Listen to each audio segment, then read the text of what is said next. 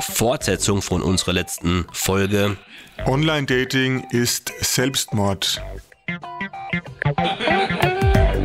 Da habe ich die Situation in Single-Gruppen auf Social Media etwas einseitig dargestellt, als ich meinen emotionalen Ausbruch hatte.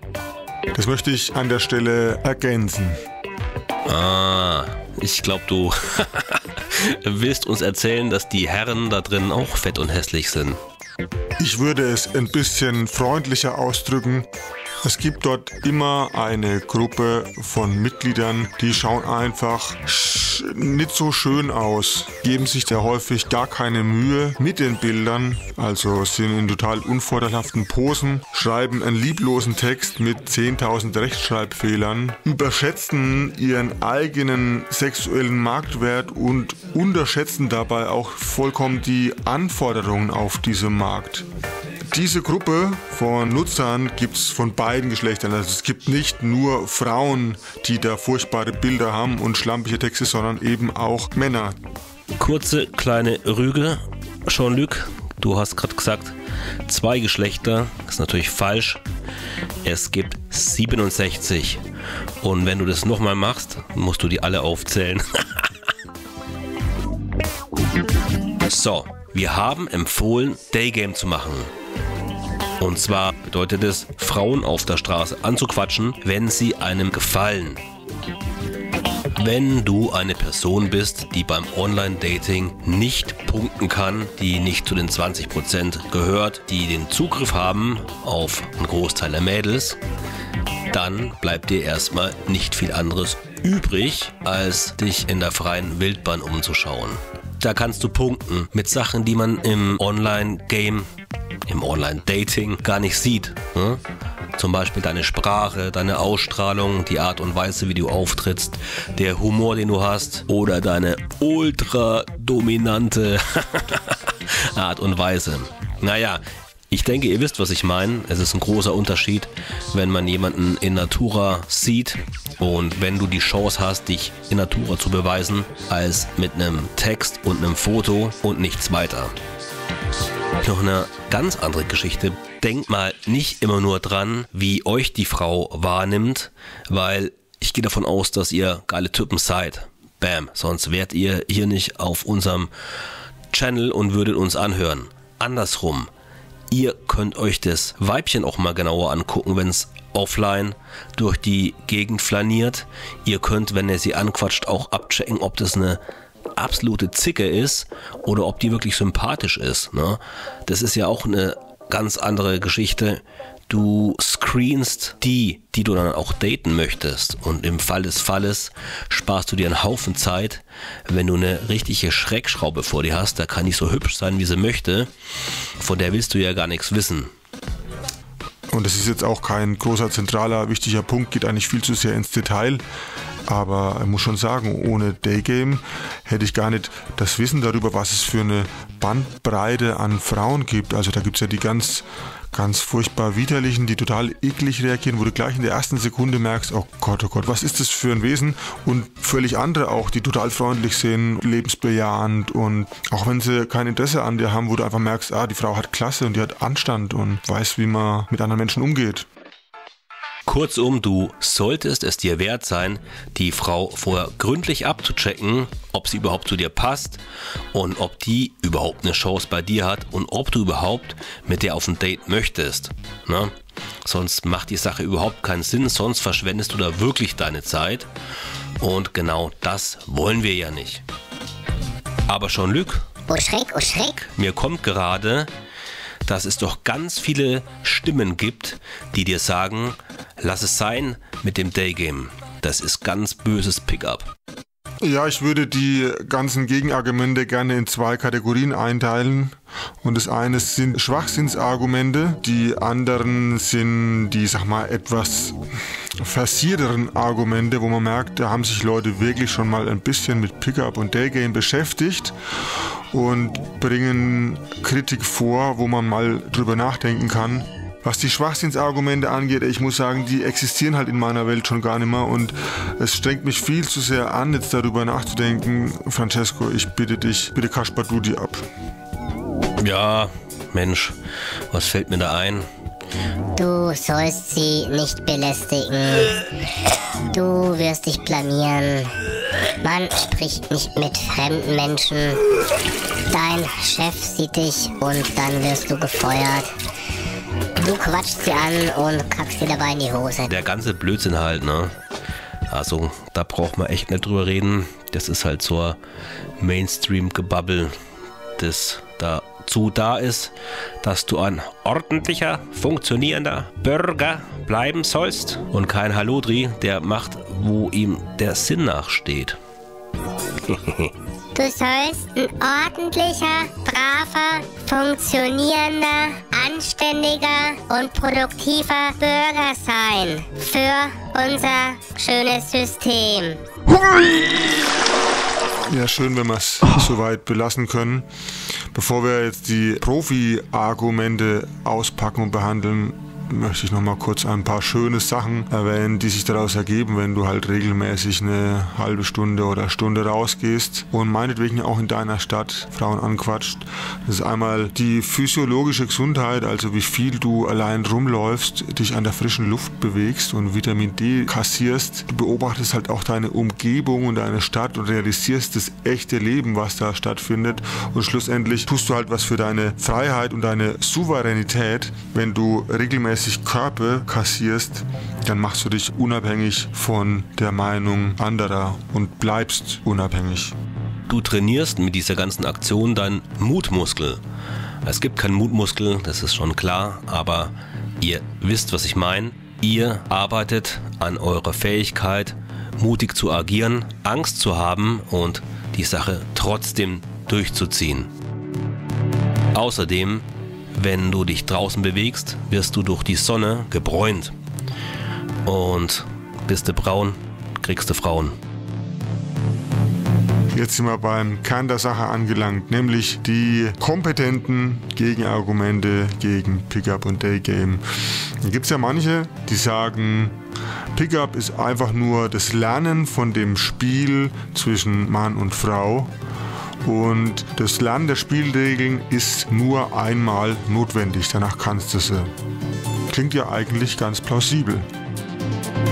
Was hältst du denn davon, Francesco? So gut wie jeder Mensch weiß ganz genau, dass du eine Sache lernen kannst und wenn du nicht dran bleibst, diese Sache wieder verlernst. Und das Fiese einer ganzen Geschichte ist, eines schönen Tages auch wenn du mal gut warst und dann die Sache ruhen hast lassen, kommt eine wirklich sehr hübsche Frau, eine sehr interessante Frau und du möchtest diese kennenlernen. Du hast den Skill aber nicht mehr und die Sache wird dann richtig nach hinten losgehen. Für dich, für die Frau, kurzum für alle Beteiligten und du wirst dich in den Arsch beißen. Ich möchte dazu eine kleine Ergänzung raushauen. Der ein oder andere hat dann eine nette Frau kennengelernt weil er eben das Daygame gemacht hat und ist mit der in einer partnerschaftlichen Beziehung zusammen. Ha, jetzt kann ich ja gar nicht mehr gamen, sonst haut mir die ja den Kochlöffel über den Kopf. Erstens, wenn du eine Frau gefunden hast, die dir den Kochlöffel über den Kopf haut, hau ab.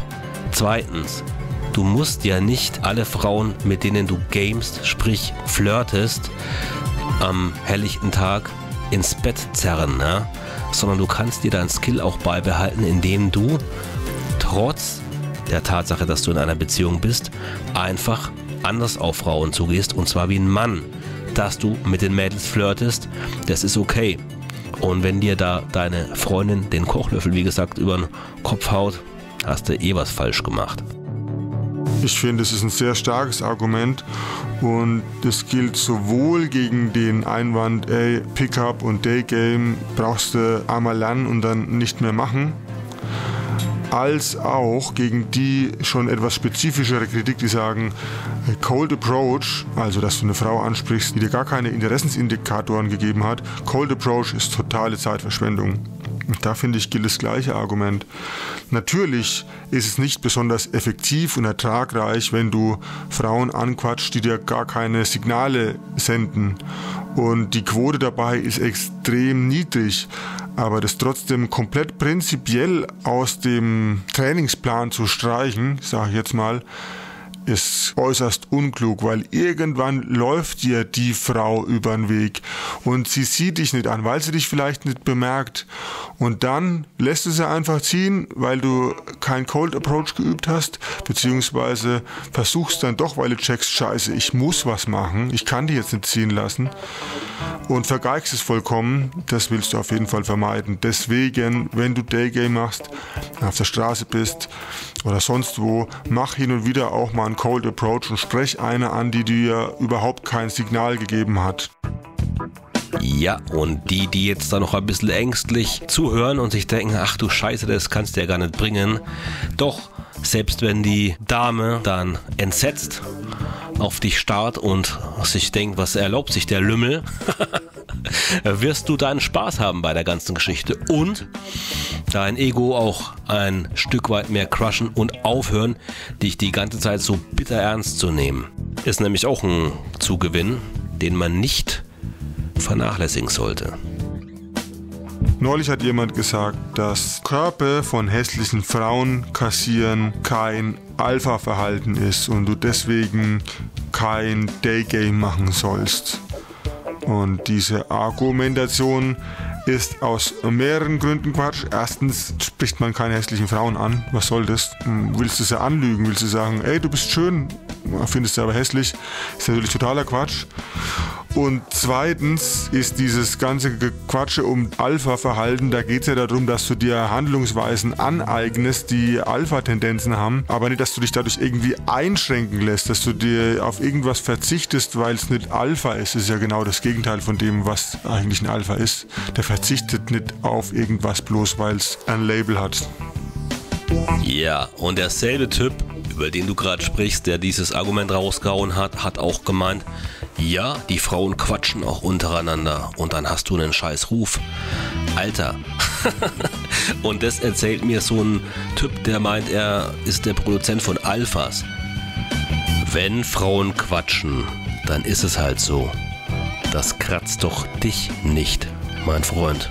Zum nächsten Wintersemester wird ja eh wieder eine neue Fuhre Erstis angekarrt.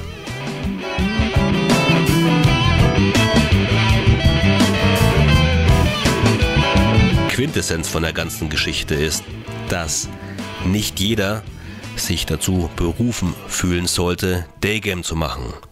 Zum Beispiel Männer, die Rockstars sind. Da muss das nicht sein.